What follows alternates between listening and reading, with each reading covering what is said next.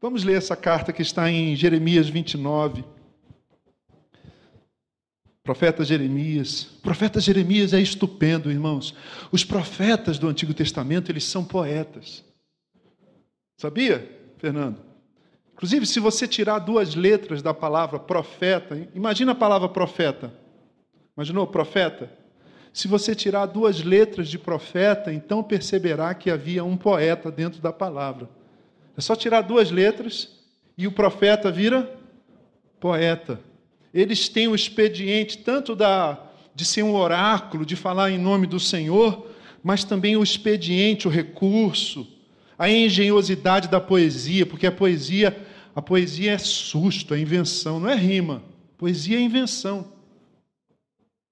Poesia é quando você vê um texto, quando você ouve algo que é novo. Então eu vejo profecia, mas também vejo poesia né, no, no profeta Jeremias. E no capítulo 29 a gente lê essa carta. Este é o conteúdo da carta que o profeta Jeremias enviou de Jerusalém aos líderes que ainda restavam entre os exilados, aos sacerdotes, aos profetas e a todo o povo que Nabucodonosor deportara de Jerusalém para a Babilônia. Isso aconteceu depois que o rei jo Joaquim, a rainha mãe, os oficiais do palácio real e os líderes de Judá e Jerusalém, os artesãos e os artífices foram deportados de Jerusalém para a Babilônia. Ele enviou a carta por intermédio de Eleasa, filho de Safã, e Gemarias, filho de Uquias, os quais Edequias, rei de Judá, mandou a Nabucodonosor, rei da Babilônia. A carta dizia o seguinte: Assim diz o Senhor dos Exércitos, o Deus de Israel, a todos os exilados que deportei de Jerusalém para a Babilônia. Construam casas e habitem nelas, plantem jardins e comam de seus frutos, casem-se e tenham filhos e filhas, escolham mulheres para casar-se com os seus filhos e deem as suas filhas em casamento, para que também tenham filhos e filhas, multipliquem-se e não diminuam. Busquem a prosperidade da cidade para a qual eu os deportei e orem ao Senhor em favor dela, porque a prosperidade de vocês depende da prosperidade dela, da cidade. Porque assim diz o Senhor dos Exércitos, o Deus de Israel: não deixem que os profetas e adivinhos que há no meio de vocês os enganem. Não deem atenção aos sonhos que vocês os encorajam a terem eles estão profetizando mentiras em meu nome e eu não os enviei, declara o Senhor. Assim diz o Senhor. Quando se completarem os 70 anos da Babilônia, eu cumprirei a minha promessa em favor de vocês de trazê-los de volta para este lugar, porque sou eu que conheço os planos que tenho para vocês, diz o Senhor. Planos de fazê-los prosperar e não de lhes causar dano planos de dar-lhes esperança e um futuro. Então, vocês clamarão a mim, virão orar a mim, eu os ouvirei. Vocês me procurarão, verso que cantamos, vocês me procurarão e me acharão quando me procurarem de todo o coração. Eu me deixarei ser encontrado por vocês, declara o Senhor, e os trarei de volta do cativeiro eu os reunirei de todas as nações e de todos os lugares para onde os dispersei e os trarei de volta para o lugar onde eu os deportei, diz o Senhor. Palavra de Deus para nós hoje de manhã. Uma carta. Interessantíssimo, né? Deus manda uma carta para os judeus que estavam exilados na Babilônia. Eu começo com uma pergunta. Qual é o verso-chave desses 14 versículos? Passa os olhos aí. Se você, se você tem uma versão analógica da Bíblia, fica mais fácil, né? Nessa hora, o texto escrito é mais fácil. A gente tem uma visão panorâmica assim, não é? Qual é o verso-chave? Qual, é, qual é o versículo mais importante dessa passagem bíblica de Jeremias 29? Para muitos, para muitos de nós, irmãos, especialmente aqueles que concordam, inocentemente ou não, com a chamada teologia da prosperidade, ouça isso, para os que concordam, para os que subscrevem, para os que acatam, para os que aceitam a chamada teologia da prosperidade, rapidamente você vai pensar que é o verso 11. Porque eu sou, sou eu que conheço os planos que tenho para vocês, diz o Senhor, o plano de fazê-los prosperar. Ah, então Deus quer que eu enriqueça. Essa é a lógica da teologia da prosperidade. Deus não é contra a riqueza, mas existem na agenda de Deus coisas muito mais importantes do ponto de vista eterno do que fazer com que você seja rico. O Deus da Bíblia está muito mais preocupado com o seu caráter do que com o seu conforto. Você entendeu o que eu falei? A Bíblia não é contra a riqueza, pelo contrário. Mas o Deus da Bíblia está mais preocupado com o nosso caráter e com a salvação eterna da nossa alma do que com o nosso conforto. Mas os falsos profetas e pregadores da teologia da prosperidade usam esse verso para pedir dinheiro do povo. Você crê nesse livro, então traga sua oferta aqui no gasofilácio. Você crê nesse verso, traga sua oferta. O verso 11 não é o verso central desse texto lido. Eu penso, eu proponho, eu sugiro para você que não. Para mim, o coração dessa passagem é o verso 7. Busquem a prosperidade da cidade para a qual eu os deportei e orem ao Senhor em favor dela. Porque a prosperidade de vocês depende da prosperidade da cidade. Quando a gente lê esses 14 versos citados aqui, eu parei no 14. O coração a essência do que o Senhor quis comunicar para o povo exilado e para nós nessa manhã, está no verso 7: Busquem a prosperidade da cidade para a qual eu os deportei. Qual é o contexto? Qual é o contexto histórico dessa carta lida, irmãos? O que estava acontecendo quando Deus usa Jeremias como carteiro? Você conhece o nome do seu carteiro? Sabe o nome do seu carteiro? Deveria saber. Gente, eu gosto tanto de carteiro. Quando eu era menino, ninguém escrevia carta para mim, eu ficava triste. Aí um dia, lendo o gibi, eu vi lá Instituto Universal Brasileiro. Quem lembra disso? Poucos, poucos geriátricos aqui, eu, Fábio, né? Cursos por correspondência. Aí tinha um cupomzinho eu pegava aquele cupom, preenchia, eu tinha uns sete anos, eu queria receber sobre eletrônica, curso de eletrônica, rádio e TV, o máximo, o supra-sumo da tecnologia dos anos 70. Ser técnico de, tele, de rádio e TV. E aí eu pegava e colocava meu nome lá, meu endereço e tal, ia lá na, na, na caixinha do correio, lembra que existia isso? E colocava aquele negócio, ficava esperando uma semana, duas semanas, um mês, nunca. Depois da quarta vez, eu falei assim, tem alguma coisa errada. Aí eu fui na agência do correio e falei assim, por que, que eu mando isso aqui? Eles não. Ele falou assim, você colocou o selo? Vocês não vão rir? Podem rir, siga um exemplo ali, né? E aí eu coloquei o selo, aí veio um, veio um, um catálogo de cursos do Instituto Universal Brasileiro. Tinha o meu nome, Gerson Borges Martins, sabe o máximo assim, né? O meu carteiro chama-se Marcelo. Gente boa. Né? E eu não lembro dele apenas no Natal, porque ele lembra de mim toda semana. Só não gosto quando ele traz multa. Né? Ô Marcelo, tudo bem? Como é que está a família? Né? Jesus, o Senhor, fez Jeremias de carteiro. Falou: Jeremias, tem essa carta aqui.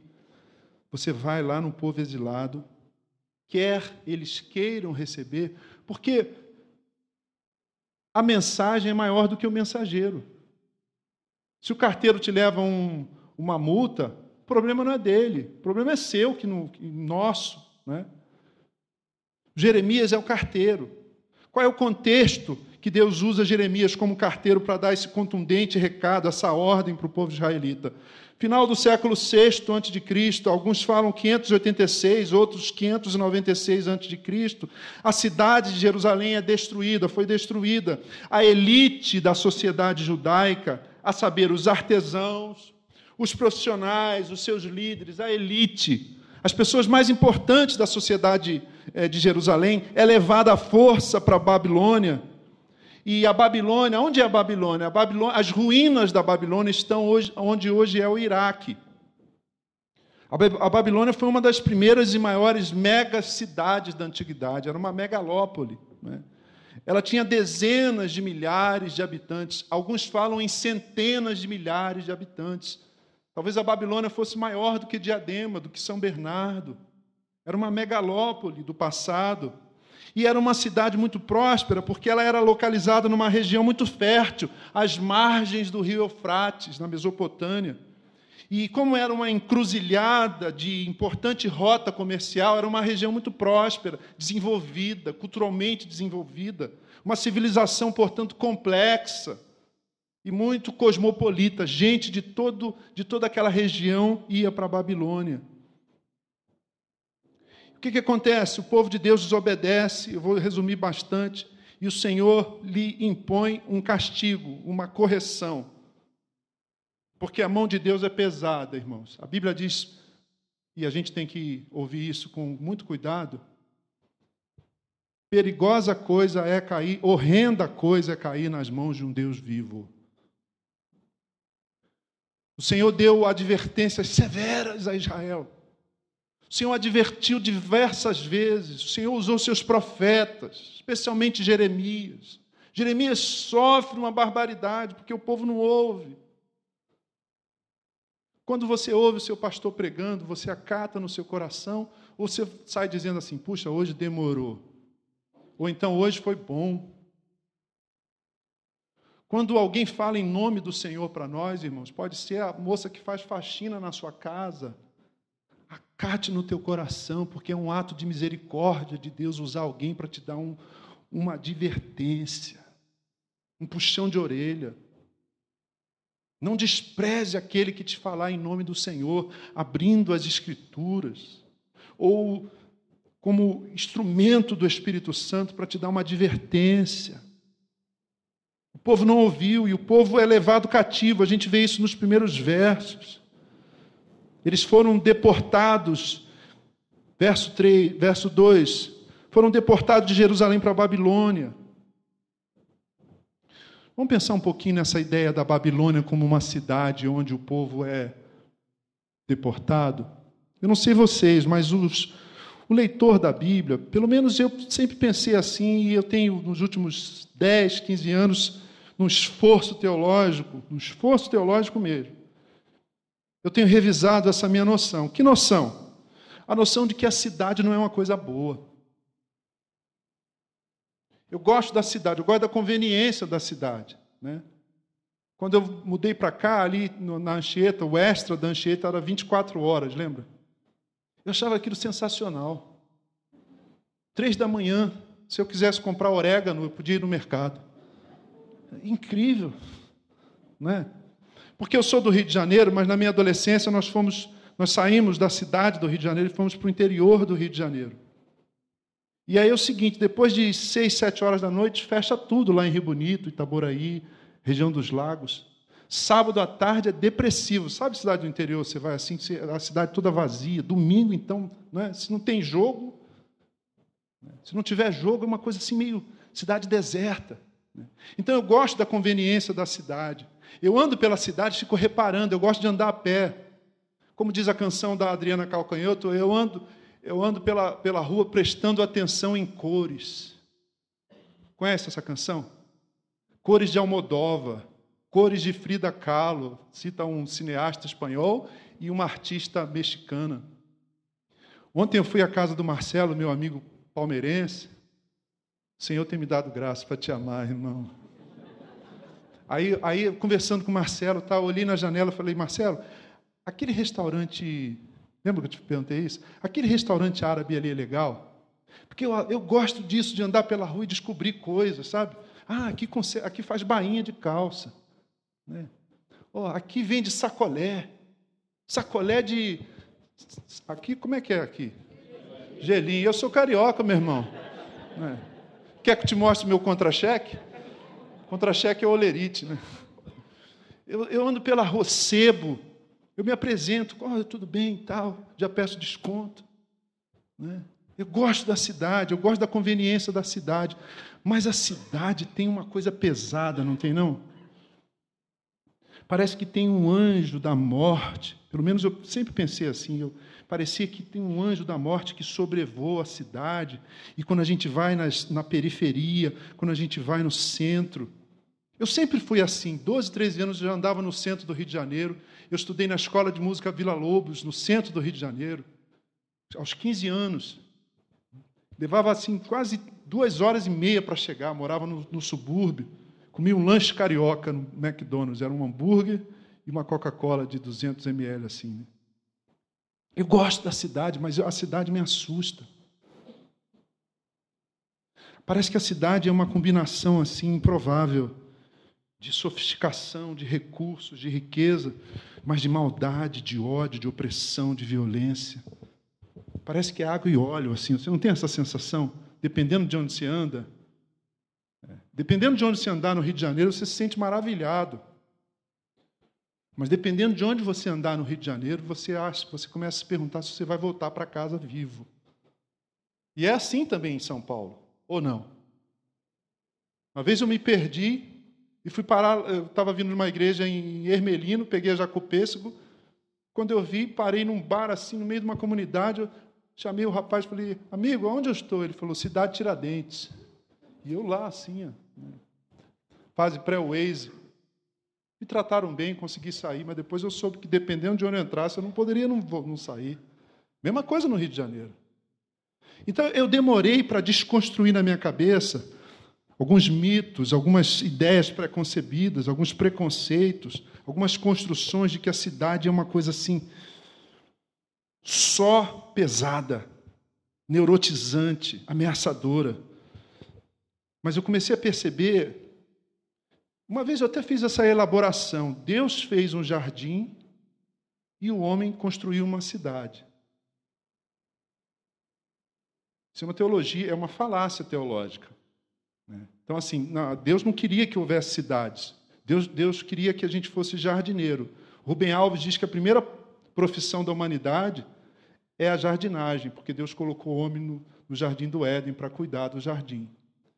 Então, assim, eu, eu tinha essa fantasia, assim, é, não é? essa, essa fantasia poética, essa, esse romantismo de que é, eu queria ter na vida simplesmente um lugar de mato verde. Vamos cantar esse louvor? Para cantar, para plantar e para colher. Nosso irmão Gilson Casia Branca se converteu a Jesus.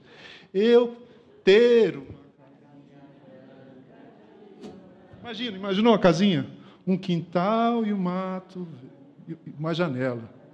Uma janela para ver o sol nascer. Ou então aquele louvor do Zé Rodrigues, né? Quero uma casa, esse é do cantor cristão.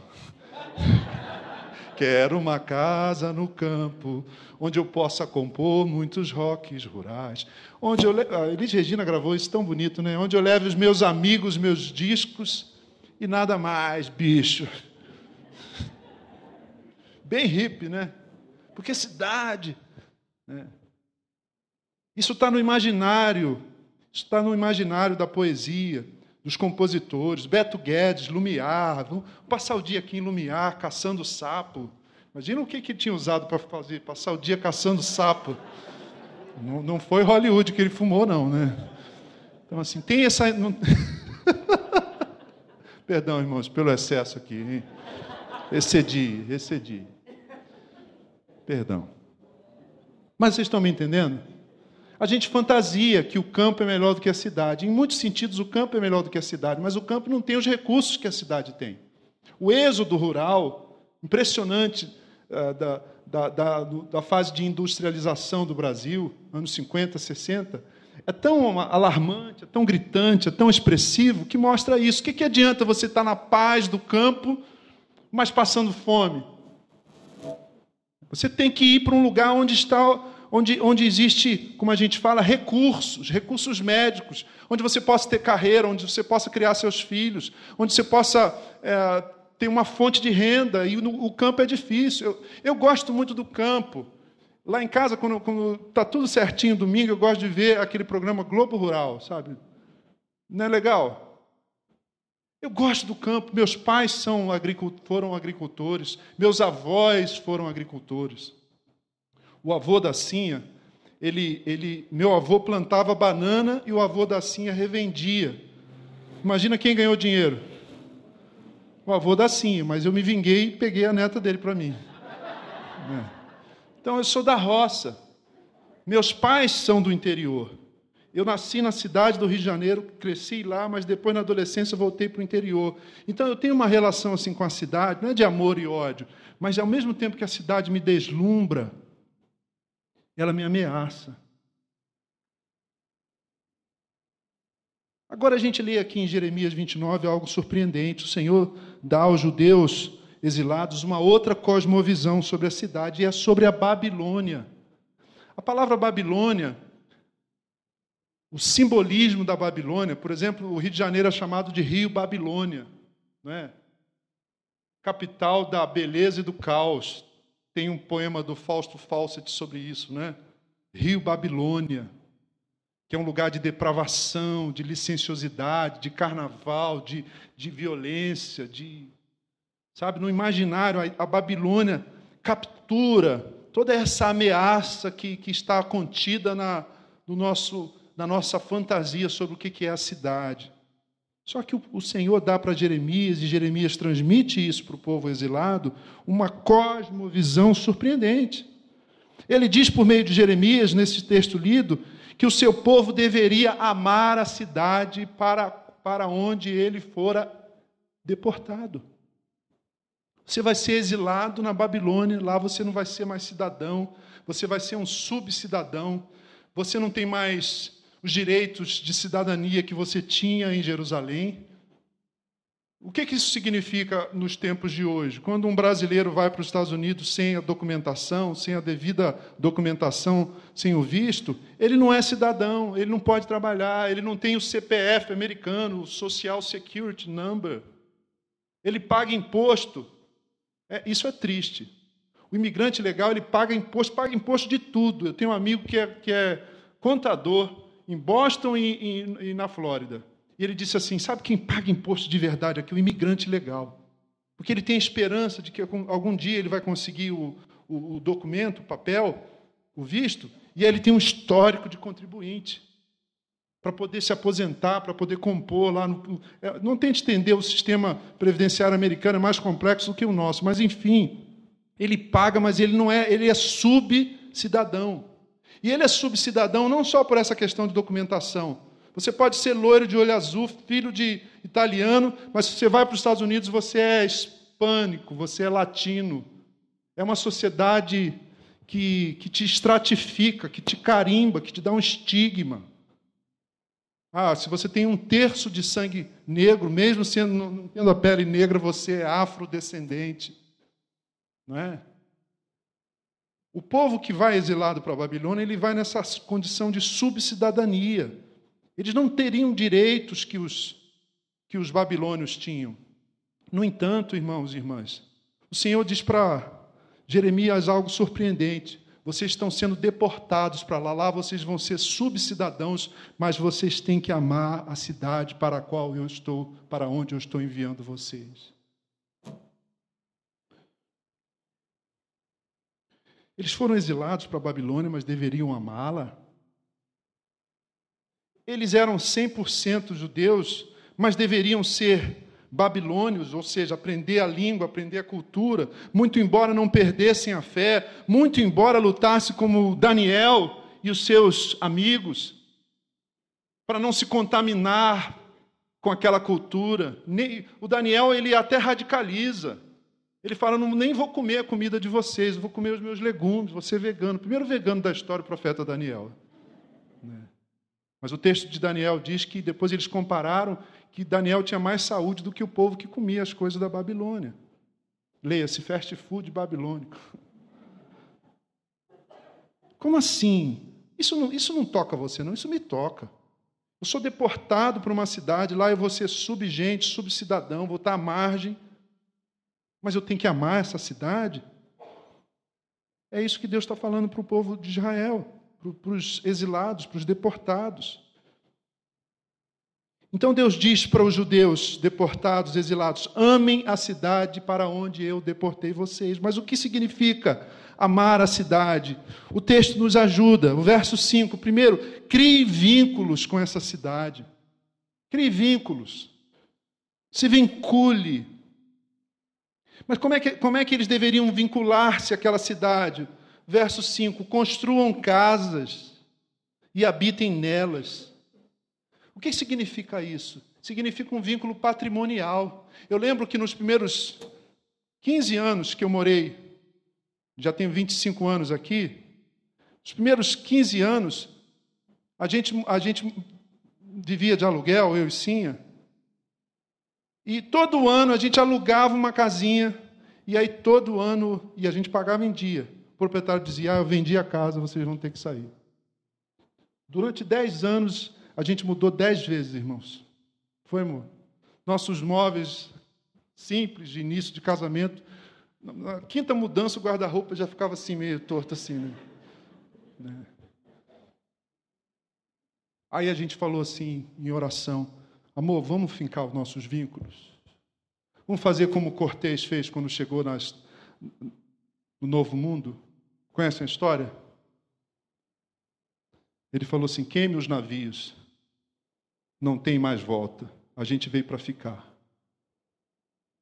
E aí a gente começou com muita, muita dificuldade, muita dificuldade, poupança, dinheirinho aqui, dinheirinho de lá, ajuda da família, família da Sim, a minha família. A gente reuniu um dinheirinho, demos entrada num apartamentinho, financiamos.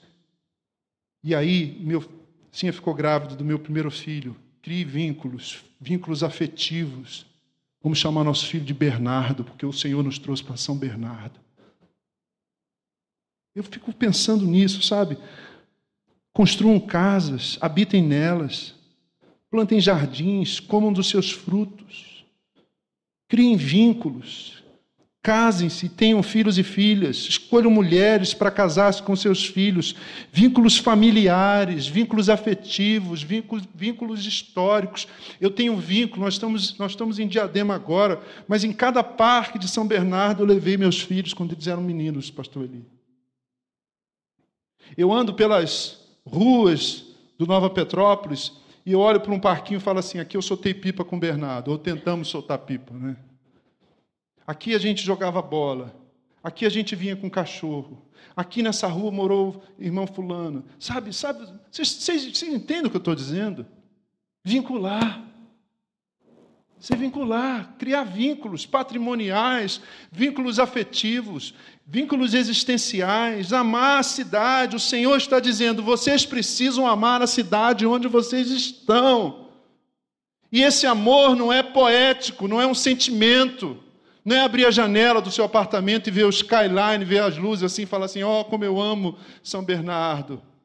E aí fazer até uma paródia do Tom Jobim, ao invés de cantar Minha alma canta, vejo o Rio de Janeiro, fala Minha alma canta, vejo o diadema. Aí, Vamos fazer, vamos fazer Tom Jobim versão diadema. Mas há uma outra forma, mais duas formas. Primeiro, crie. Como é que a gente ama a cidade para onde o Senhor nos enviou? Crie vínculos. Que vínculos nós estamos criando aqui com essa cidade? Que vínculos nós criamos com São Bernardo? Que vínculos nós criamos com a ABC Paulista? Que vínculos nós criamos com, com a grande São Paulo? Porque aqui tem gente de Santo André, de São Bernardo, de São Caetano, de Diadema, de Mauá. A gente tinha gente até de Ribeirão, mas agora não. Né? Mas a gente tem gente de São Paulo, de vários bairros de São Paulo, gente que vem da, é, de diversos bairros de São Paulo. Verso 7. Busquem a prosperidade da cidade para a qual os deportei e orem ao Senhor em favor dela. Sabe o que isso significa, irmãos? Uma forma de amor muito bela que o Senhor propõe, propõe não, que Ele ordena, é um imperativo. Imperativo, busquem a prosperidade da cidade para a qual os deportei. Isso quer dizer, trabalhem pelo bem comum da cidade onde vocês estão. Eu me encanto aqui com a história de alguns de vocês em relação a isso. O Mauro, nosso irmão, não está aqui hoje. Mauro entregou a vida a Jesus, recebeu Jesus como seu Senhor e Salvador por causa do Mobilize. Ele era um vereador em São Bernardo, já no terceiro mandato. Ele for, fora eleito como, como um representante dos empresários, dos empreendedores, do pessoal do Ciesp, Fiesp, é, e, enfim. E aí eles começam a fazer projetos na periferia de São Bernardo, e ele me contou isso, a mim e ao Satoshi outro dia, que ele, ele, ele vai para a periferia de São Bernardo, ali no Parque São Bernardo, para dar um curso de capacitação profissionalizante para, para adolescentes e jovens ali. Mas o pessoal não chegava na hora, faltava. E um dia ele se aborreceu e falou assim: Aqui, por que você chega atrasado? Você não está afim, não? Não está interessado? Não, estou aqui, separei. Ele falou assim: Sabe o que é, moço? É porque às vezes ou eu como alguma coisa de manhã ou eu tenho dinheiro para o ônibus. Aí o Mauro levou um, um baque. E ele disse que aquela conversa foi tão forte que isso redirecionou as ações dele. Testemunho do Mauro. E aí ele começou, então, a, com parceiros, com empresas, com iniciativa privada, com, enfim, instituições sociais, né, movimentos sociais, e começou a se envolver com pós-balsa. E aí ele foi com um grupo de educadores lá e fez um projeto com. Até Meire participou, participou, o José Augusto também, e aí, numa escola pública lá do Pós-Balso, que é uma região muito pobre, vocês não têm ideia, irmãos, um terço de São Bernardo é urbano, dois terços, dois terços. Você parece que está no interior, na roça. Eu fui outro dia lá com ele. Augusto está aí? Está por aí, né, Augusto? Daqui a pouco você vem aqui, cara. E aí, sabe o que acontece? O Mauro chega para um garoto, para uma menina e fala assim: Filha, pobre, menina pobre, qual é o teu sonho? Você tem um sonho, filho? Todo né? Coração lá, qual é o teu sonho, filho? Pensa que a menina falou, ah, eu queria ser advogada, queria não sei o quê. A menina falou assim, meu sonho é casar com o motorista do ônibus. O Mauro levou um pacto. Aí chegou para outro menino, qual é o teu sonho? Ele falou, ah, tio, sabe qual é o meu sonho? Eu gosto tanto de coxinha, tia. Meu sonho era comer uma coxinha de um quilo. Isso foi tocando o coração do Mauro. Ele vem para o Mobilize ele fica sabendo do que, do que como o reino de Deus tem interagido para lutar contra isso, com a desigualdade social, expressar o amor de Deus de forma prática. E Mauro recebe Jesus como seu Salvador. Você também, Satoshi. Satoshi está, foi convidado pela Prefeitura de São Bernardo para começar um projeto de educação musical. Em quantas escolas, Satoshi? 17, mas pode ampliar para quantas? 170 escolas de São Bernardo. 170? Esse mesmo número. Olha que oportunidade missional, irmãos. Porque ele trabalha com a orquestra de São Bernardo, ele abraçou isso como empresário, com outros amigos. Outro dia, a orquestra se apresentou na Sala São Paulo. Olha que alegria, que coisa linda.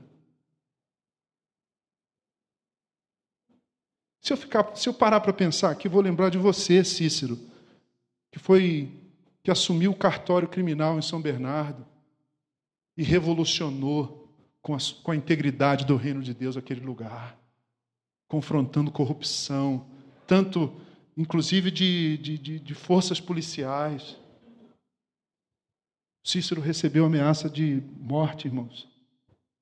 Você não tem medo de morrer, não? Ele falou: Não, eu sei quem, eu sei quem é o meu Deus, eu sei para onde eu vou.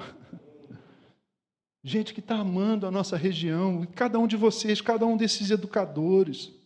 Eu fico pensando nos, nos, empresários, como o pastor Ivo, como o pastor Aguinaldo, nas famílias. O Ivo sempre falou para mim assim, pastor, quando eu tenho que demitir, eu não penso assim em 50 pessoas, eu penso em 50 famílias que não vão ter renda. Vocês percebem o quanto é espiritual você amar a cidade e você servir a cidade? Seja qual for a tua profissão, eu só citei alguns aqui na sala de aula. Os que trabalham na, na, sala de aula, professores da rede pública. Eu fui professor da rede pública, eu sei o que, é isso. Criem vínculos. Segundo, trabalhem pelo bem comum. Terceiro, para a gente fechar, ore pela cidade.